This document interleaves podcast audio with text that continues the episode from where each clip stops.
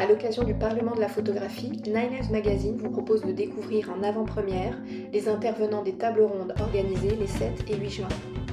Aujourd'hui, entretien avec la journaliste Christine Coste pour nous parler de la table ronde Photographier la guerre aujourd'hui, dont, dont elle est la modératrice.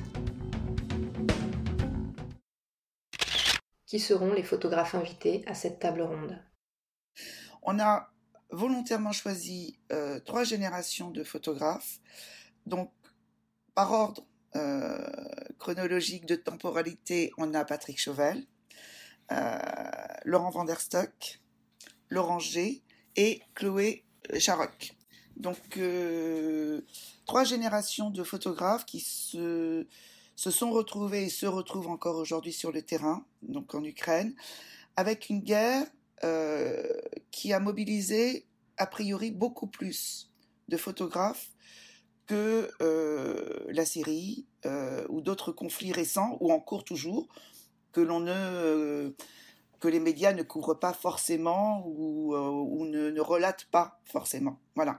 Donc ça, ça a été quelque chose de, de, de, de voulu parce que effectivement, euh, photographier la guerre, être photographe de guerre aujourd'hui, peut interroger par rapport à différentes choses, par rapport à leur statut, par rapport à leurs conditions de, travail aujourd'hui sur le terrain, par rapport à la diffusion de leur image, l'usage de leur image, par rapport à leur statut, leur statut que ce soit au niveau des médias eux-mêmes, que ce soit au niveau euh, des institutions, mais aussi entre eux.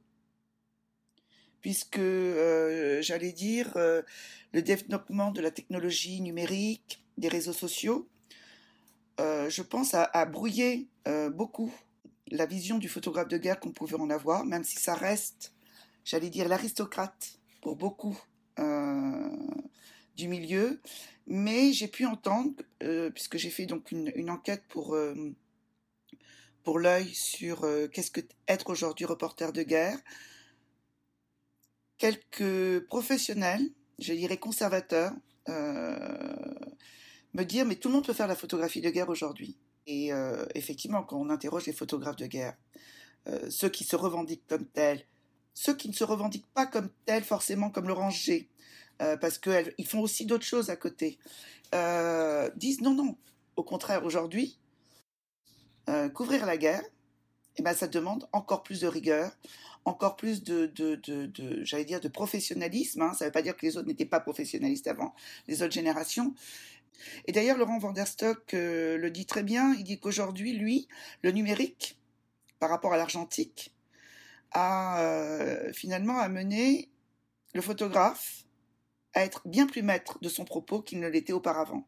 Quand on envoyait euh, des, ses films aux rédactions, et même si on les légendait, euh, on a quand même l'usage de la photographie qu'on avait faite, elle échappait à son auteur. Quels seront les principaux axes abordés?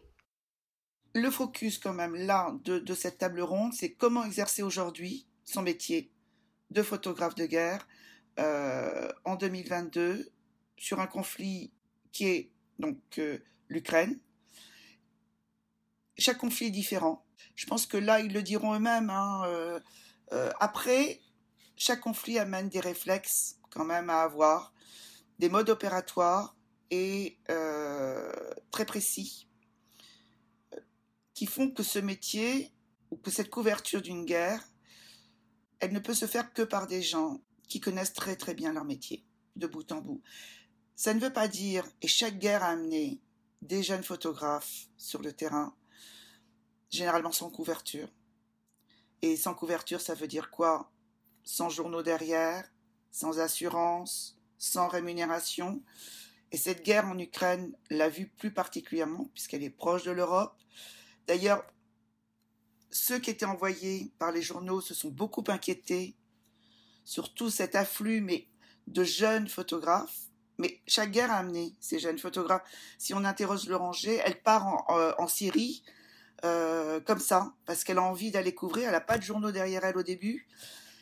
Mais ce qu'il faut savoir aussi, c'est que c'est aussi un écosystème qui a beaucoup évolué, avec euh, aujourd'hui des coûts pour ces photographes non envoyés par des magazines, énorme par rapport à la rémunération qu'ils pourront avoir en retour de leur image. Mais c'est pas nouveau. Donc on pourra aussi se demander quelle a été la période de basculement de cette économie? Et je la situe plus au niveau de la première guerre du Golfe en 91. Mais aujourd'hui, ce qu'il faut savoir, et j'ai retrouvé un, entretien qu'avait fait Michel Guérin avec euh, Patrick Chauvel dans les années 90. Et déjà, il disait que c'était un métier sinistré. À qui s'adresse cette table ronde? Mais je pense qu'il faut qu'elle s'adresse euh, au maximum de gens, puisque d'une part, on parle d'un sujet d'actualité, d'une guerre qui, euh, qui quand même nous, nous bouscule tous, et je l'espère, et euh, d'un métier mal connu, peut-être mal considéré, et surtout fragilisé par un système économique de plus en plus précaire, qu'il a toujours été, mais qu'il est de plus en plus, avec des rémunérations à la baisse. Et euh, au-delà du danger, bien sûr, c'est un danger, mais il faut que ça s'adresse à tout le monde. Tout le monde devrait euh, euh, s'interroger comment une image de guerre est fabriquée, et diffusée, et commentée.